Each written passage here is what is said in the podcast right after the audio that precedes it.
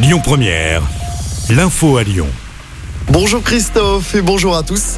On connaît le parcours de la 75e édition du Critérium du Dauphiné.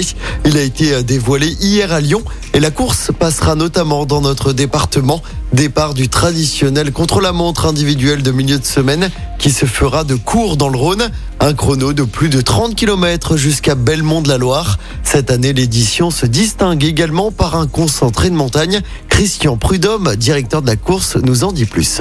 Le critérium du Dauphiné, c'est toujours un concentré de montagne, mais sans doute plus encore en 2023, avec euh, un départ sur des parcours accidentés dans le Massif central. Ensuite, euh, un week-end de folie qui démarra dès le vendredi euh, dans les Alpes, avec trois arrivées en altitude, Crève-Volant d'abord, ensuite la Croix de Fer, la plus haute arrivée de l'histoire de l'épreuve, hein, depuis 1947, la création du critérium du Dauphiné. La Croix de Fer qui est symbolique et emblématique, avec l'ascension du col de la Madeleine, la montée du col du Mollard et la montée vers la Croix de Fer. Et puis le lendemain, le dimanche, une étape qui reprendra euh, la fameuse trilogie de la Chartreuse qui n'a plus été empruntée depuis longtemps. Donc euh, école de Granier, du Cucheron, de Porte. Et le critérium se déroule du 4 au 11 juin avec un final qui s'annonce spectaculaire à la Bastille de Grenoble. L'an dernier, c'est Primoz Roglic qui avait remporté la course. Mobilisation en baisse hier contre la réforme des retraites. Il y avait moins de monde dans les rues que lors des précédentes manifestations. 440 000 manifestants en France selon les autorités, 1,3 million selon les syndicats, entre 8 000 et 20 000 manifestants à Lyon. Prochaine journée d'action le 7 mars prochain. Les syndicats veulent mettre la France à l'arrêt à cette date. Et aujourd'hui, c'est le dernier jour des débats autour du texte à l'Assemblée nationale. Dans l'actualité locale, cet impressionnant incendie hier soir au parc de Paris. Il s'est déclaré vers 20h30. C'est un tas de bois qui a pris feu avec des flammes de plusieurs dizaines de mètres. 35 pompiers ont été mobilisés. Aucun blessé n'est à déplorer. L'intervention a duré jusqu'à 2 heures du matin.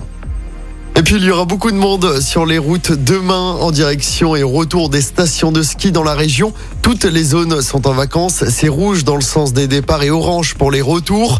Il est notamment recommandé d'éviter la 43 dans les deux sens entre Chambéry et Lyon.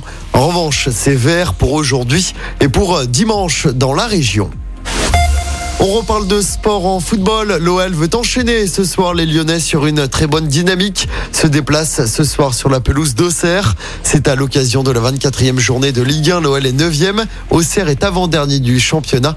Pour rappel, le buteur lyonnais Alexandre Lacazette, blessé, est absent pour ce match. Au CR Lyon, coup d'envoi du match à 21h.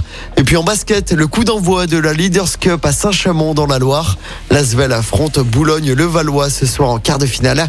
Coup d'envoi du match également à 21h. Écoutez votre radio Lyon Première en direct sur l'application Lyon Première, lyonpremière.fr et bien sûr à Lyon sur 90.2 FM et en DAB+. Lyon Première